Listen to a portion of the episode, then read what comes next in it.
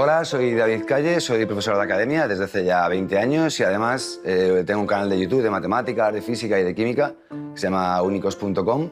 y ahí intento ayudar a chavales y a profesores a, que bueno, eh, saquen las mejores notas posibles y, y la mejor versión de sí mismos. En estos días, precisamente en los que las clases han tenido que cancelar, muchísimos profesores que eran reacios a la tecnología o usarla en clase eh, han tenido que, evidentemente, sumarse al carro porque era la única manera de poder ayudar a nuestros alumnos. Si algo ha servido, de algo ha servido esta crisis es para darnos cuenta de que hay muchísimas cosas, por mucho que la tecnología pueda sumar y pueda ayudar, que es imposible eh, impartirlas o es imposible llevarlas a cabo. Y, es mucho más importante muchas veces explicar eh, cómo hablar en público a nuestros alumnos, a ser asertivos o a tener resiliencia o autonomía o a trabajar en equipo, eso es mucho más importante que aprender a hacer una ecuación o, saberse de memoria un tema de historia. Eso es quizás la grave carencia que ha demostrado todo esto en cuanto a la tecnología, pero de alguna manera ha ayudado y ha sido fundamental para que todos los alumnos que tenían que seguir con su contenido y con su temario, etcétera, sobre todo los de segundo de bachiller que se enfrentan a la selectividad, hayan podido seguir el ritmo de las clases. Hablando precisamente de la autonomía, eh, todo el tema de los deberes online y el tener que dar videoclases presenciales, etcétera, también ha puesto de manifiesto eh, un problema que, acucia a los padres y que preocupa a los padres y ahora más que nunca, que es cómo ayudar a sus hijos. Eh, con el tema de los deberes online encima se hace mucho más grave, o las, o las videoclases,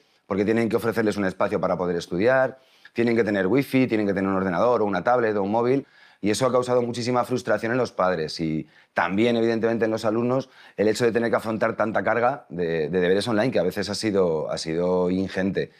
decirles lo que les digo siempre, y es que ni siquiera cuando los deberes son presenciales, los padres tenemos que estar tan pendientes de los deberes de nuestros hijos, tenemos que hacerles autónomos, que es una grave carencia que se ha demostrado con todo esto, la falta de autonomía de los chavales, y hacerles responsables. No podemos convertirnos en la agenda virtual de nuestros hijos y estar pendientes de si hacen exámenes, deberes, cuándo tienen un examen, cuándo no, si los han terminado, si no los han terminado. Eh, cuando están en primaria a lo mejor sí hay que estar un poco más pendiente de ellos, pero, pero la autonomía y la capacidad para, para gestionar su tiempo creo que es una de los eh, mejores cosas que le podemos enseñar como padres a nuestros hijos. Yo tengo una hija en segundo bachiller y la ayudo de vez en cuando, pero no podemos estar pendientes continuamente de ellos y tenemos que dejarles también que toleren la frustración de que no les dé tiempo, que toleren las consecuencias de que no terminen los deberes a tiempo y su profesor les regañe. Y bueno, pues lo que ha ocurrido siempre presencialmente, ahora online se ha visto mucho más desbordado y hay que tener mucha paciencia como padre y decirles que, bueno, que si no les da tiempo, intenten ellos gestionar con sus profesores ese tipo de problemas y, recuperen o, adquieran la autonomía que, creo que es muy importante.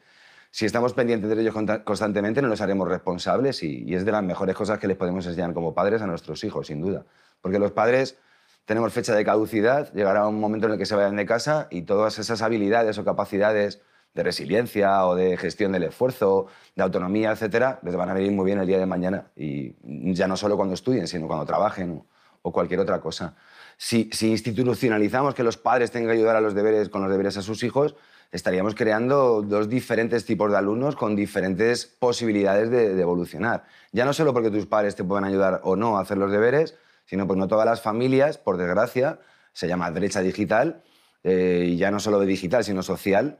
eh, tienen la posibilidad de que sus hijos tengan un ordenador o tengan un espacio físico para poder estudiar. Hay alumnos que viven con sus padres en una habitación porque comparten piso. Hay muchísimos casos de muchísimas eh, familias en entornos sociales más desfavorecidos que no tienen las mismas posibilidades que, tenemos otros. Y no puede ser que las características o, o, la clase social en la que te encuentres o las posibilidades económicas de tus padres hagan que haya dos diferentes velocidades o dos diferentes tipos de alumnos o darles diferentes posibilidades a unos alumnos y a otros para poder llegar a la universidad o a formación profesional o, a simplemente aprobar, eh, porque sería muy injusto. De hecho, cuando yo empecé a grabar vídeos, precisamente fue para que todos esos alumnos que no pudieran permitirse unas clases pudieran tener ayuda. Y es algo que me preocupa muchísimo y que espero que eh, todo este tema de la educación online, si al final se perpetúa por desgracia por culpa de que la crisis vuelva otra vez o cualquier otra cosa así, es algo que hay que tener muy en cuenta y que las autoridades tienen que pensar para que de alguna manera a todos esos chavales